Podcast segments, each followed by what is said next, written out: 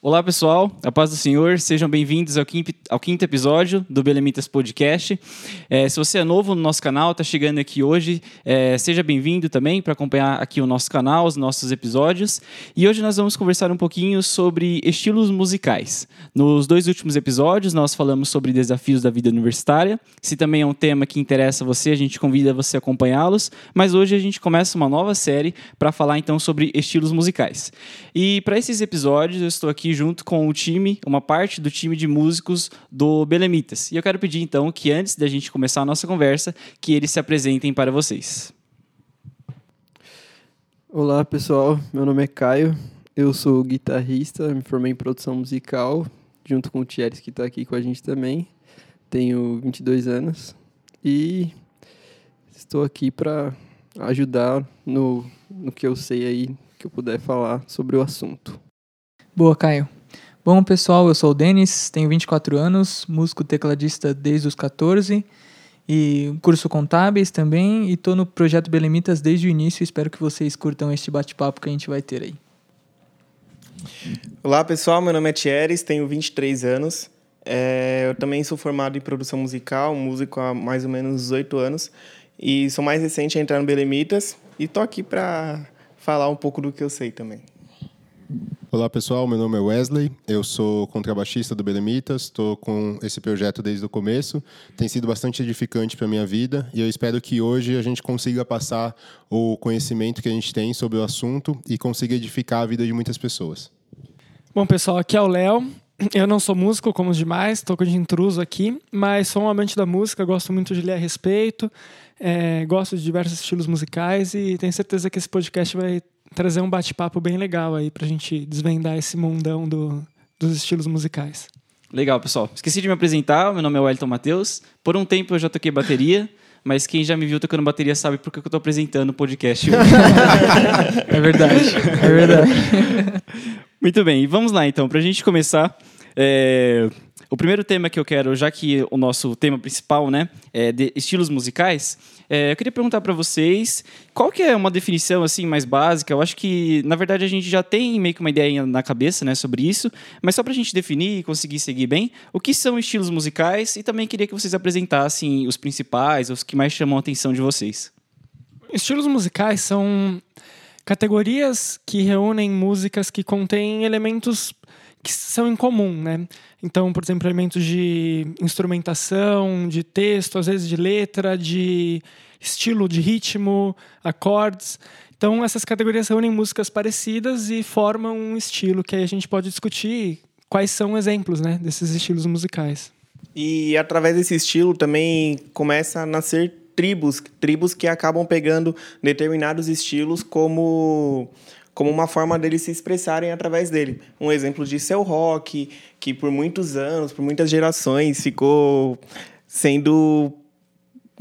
Meu, sendo Sim. um sucesso, várias, meu, várias tribos, vários protestos, muitas coisas assim. Usaram rock como, como uma, uma forma de expressar mesmo. E também tem o rap, reggae e por aí vai. E, surgimento, e com os estilos, através do estilo, veio o surgimento dessas tribos aí que acabam influenciando muita gente, muita galera também. É, é, alguns exemplos de, de, estilos musicais, a gente pode citar lá, rock, como o Thierry falou, pop, sertanejo. sertanejo. Sertanejo. Sertanejo. Forró, sertanejo gospel. Diga-se de, pa diga de passagem. Hoje em dia é bem difícil, né? Porque a cada momento, a cada dia, eles misturam dois estilos é, e no, um novo, no final né? vira tudo pop.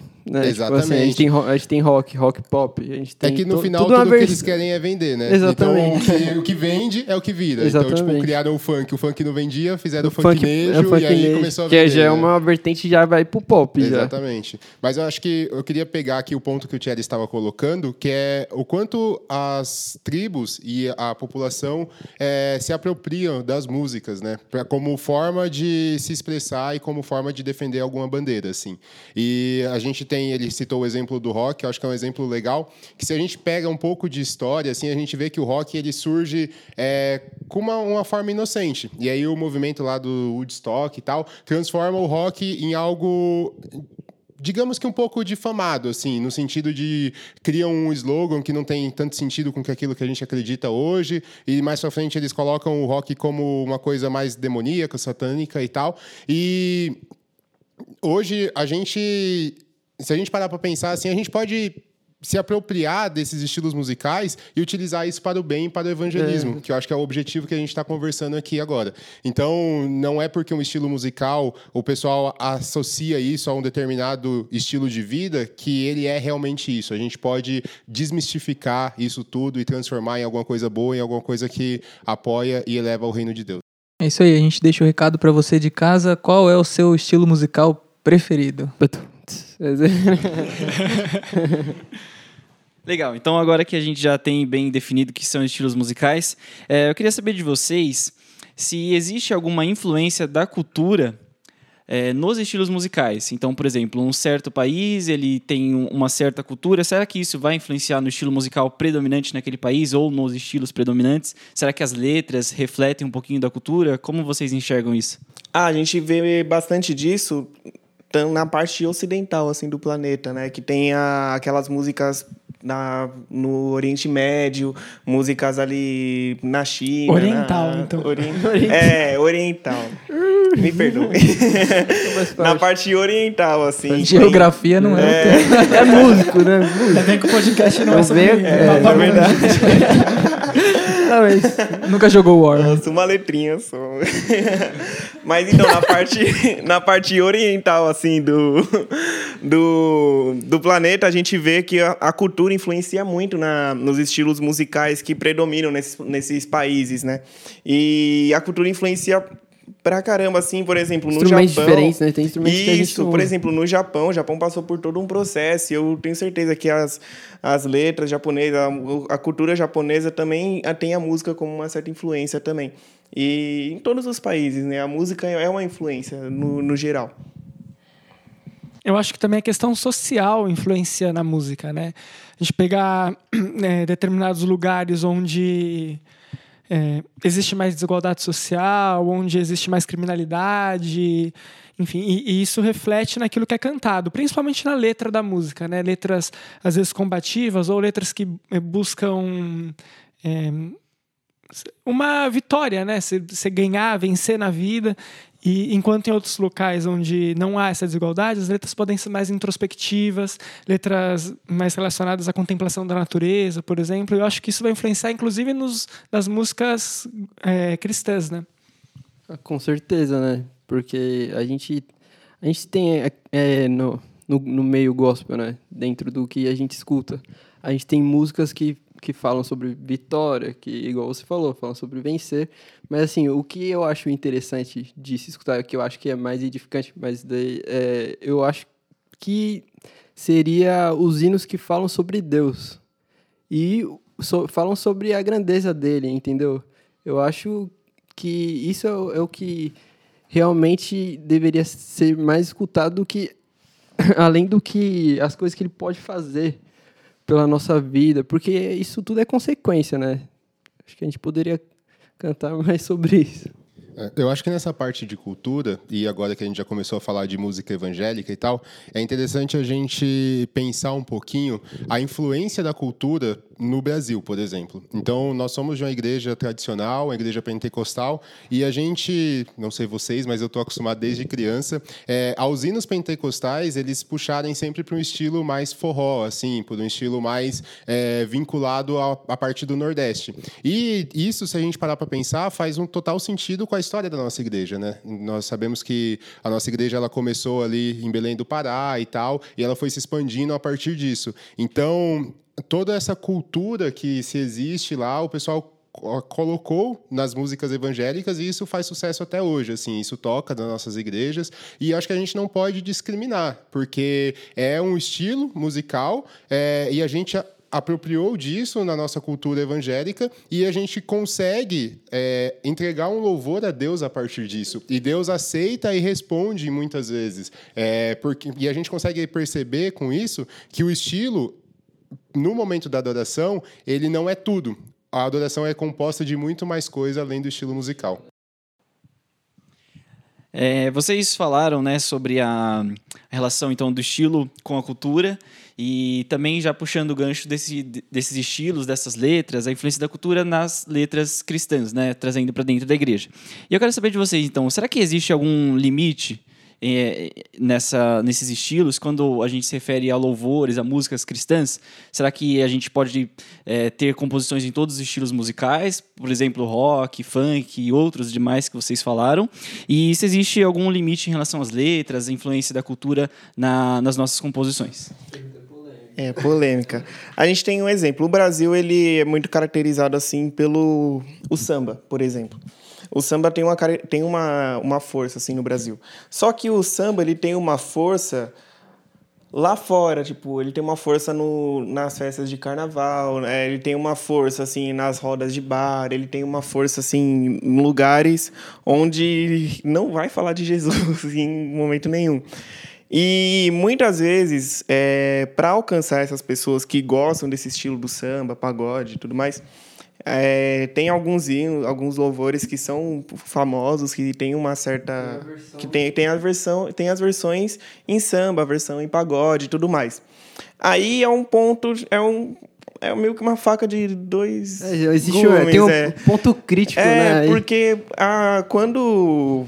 Se você for, for usar esse louvor para realmente, nossa, atingir vidas e realmente está atingindo vidas, é isso é ótimo. É claro que tudo vai vai do coração de quem vai cantar, de quem vai soltar esse louvor, porque também pode soltar esse louvor né, numa roda de bar onde tem gente bebendo, onde tem gente ali fazendo coisa que não agrada a Deus e pode acabar sujando o nome, sujando o nome da igreja, sujando o nome da, do, dos louvores. Então acho que tudo depende do coração de quem vai ouvir e de quem vai so, entoar essa quem vai soltar, quem vai nem que seja dar o play no rádio, tem que ver onde está o coração dessa pessoa.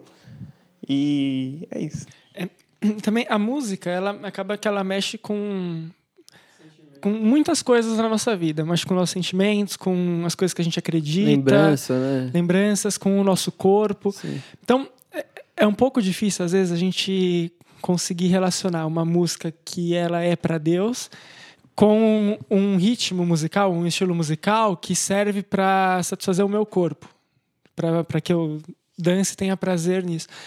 Então a gente precisa diferenciar se o prazer que a gente tem na música, é, ele vem justamente dessa música ser consagrada a Deus, ou se esse prazer vem de alguma coisa que mexe dentro de mim que não é, não é espiritual. Coisa espiritual. E aí eu não, não, não, não, chego nesse ponto de samba, pagode, mas eu penso no seguinte: uma música que a letra mexe com algum sentimento meu, é, com algum trauma que eu tenho, por exemplo, de infância, é, ela vai me deixar mais emotivo.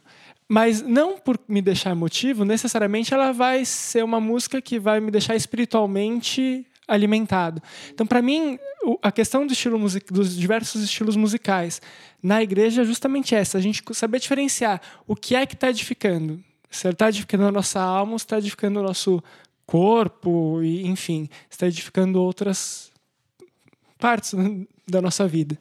Acho que esse ponto é bastante interessante. Eu queria comentar um pouquinho. Acho que o Denis, que é tecladista, pode falar um pouco melhor. Mas a gente sabe, e como o Léo colocou, da influência e do poder da música no nosso corpo, né?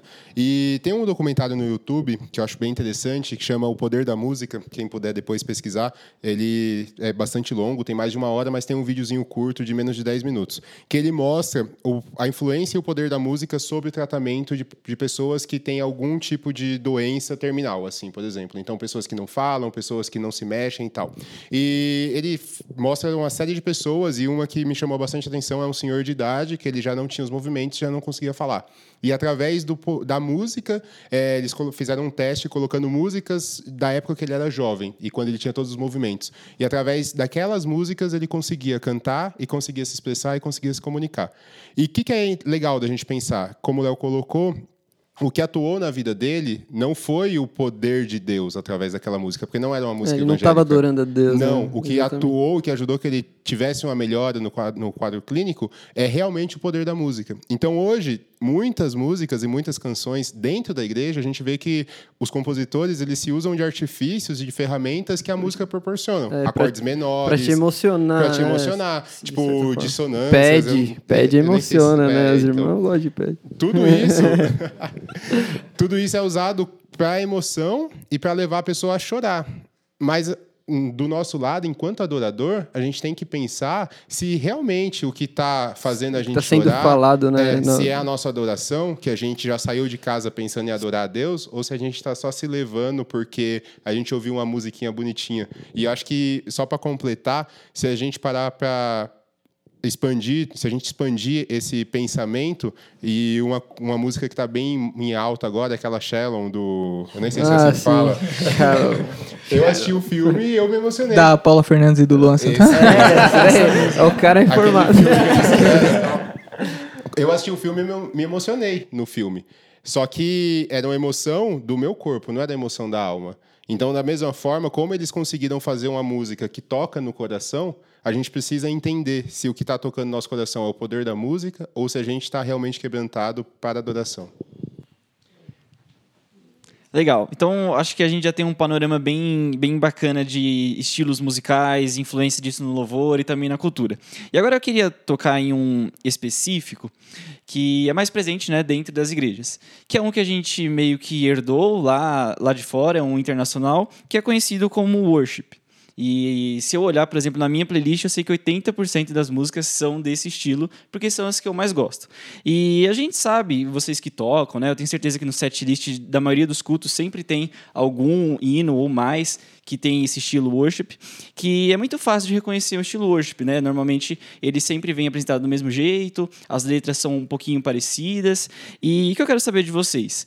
É, o worship ele é uma identidade cultural ou existe alguma pobreza criativa aí no meio do caminho? Polêmico. Eu acho que assim não é pobreza criativa a partir do fato se, se você contar assim produção musical, ah, os que são bem feitos, porque tudo que existe qualquer estilo musical existe dentro desse estilo música ruim, e música boa. Assim, do mesmo jeito o worship, né? Então, dentro existem bandas que levam a sério e fazem a produção, a letra, tudo é muito bem feito, é, é feito com excelência, né? Assim, dentro da, daquele estilo. Então, assim, eu não consideraria, tipo, po- pobreza criativa, né? Eu, eu acho que é, é bem feito. E culturalmente, assim, não, é- não é a nossa cultura, mas é o que está em alta hoje. É o que, é o que toca, o que as gravadoras pedem, procuram os artistas para lançarem a- esse tipo de música. Então, assim, não é ele, ele não é culturalmente brasileiro esse estilo. Esse estilo veio de fora, né? Ele veio, do, sei lá, da Hilson, Hilson fica na Austrália, a Betel fica nos Estados Unidos. São, são culturas totalmente diferentes da, da nossa aqui do Brasil, mas é uma coisa que, que pegou. E é isso. O, o bom do worship é que ele. O bom do worship é que ele, ele é assim, ele é, uma, ele é fácil. Ele musicalmente ele é fácil. Musicalmente as letras são fáceis de entender, musicalmente é fácil de tocar. Então, por exemplo, o bom do é que um- uma pessoa que está aprendendo o instrumento já consegue tocar, já consegue tocar, por exemplo, na escola dele, se quiser tocar, e pessoas vão pessoas que vão passar vão conseguir entender a letra, porque é uma letra fácil de ser interpretada, que é o que está escrito em Abacuque 2:2, que Abacuque, Abacuque 2:2 está falando assim que a gente tem que transmitir uma mensagem uma mensagem que possa ser vista até por aqueles que estão correndo, que possa ser entendida até por aqueles que estão É uma correndo mensagem que, que vai ser entendida mesmo. É. Então, essa, essa é a qualidade do worship. Então, eu não sei se isso poderia dizer que é uma pobreza criativa, porque não dá para falar que é uma pobreza criativa algo que realmente vai ajudar uma pessoa que tá fora daquele ambiente entender o que está acontecendo ali Eu dentro. acho que está mais relacionado à pobreza criativa do brasileiro, né? Porque esse- É, exatamente. Você vê um negócio lá em alta, aí você fala, pô, isso daí parece fácil, vou fazer, vou escrever aqui uns versos aqui. é, esse é um estilo que a gente importou, né? Não é, como o Caio disse, não é da nossa cultura, não é daquilo que, por exemplo, o Thierry citou o samba como um do estilo da nossa cultura. Então, talvez a gente é, reperformar muito esse estilo, talvez seja, é, por isso, a pergunta da pobreza criativa. E um pouco daquela daquela ideia, né, que a gente, o brasileiro tem muito disso, de olhar para fora e achar que lá fora as coisas são melhores do que aqui. E acho que isso se repercute Sim. na música também, né? Com certeza. O- os gringos, né, eles olham que- a música brasileira e veem, tipo, a riqueza que normalmente acho que pouca gente vê aqui, né? Da nossa música. Nesse ponto dos worships, eu queria colocar um, uma outra discussão aqui pra gente, é que, no meu ponto de vista, eu vejo essa apropriação cultural né, do Brasil com os worships, uma, um estilo mais característico americano e australiano e tal, é, como uma diferença no, no nível de maturidade da, da igreja que a gente tem no Brasil com a igreja que a gente tem fora.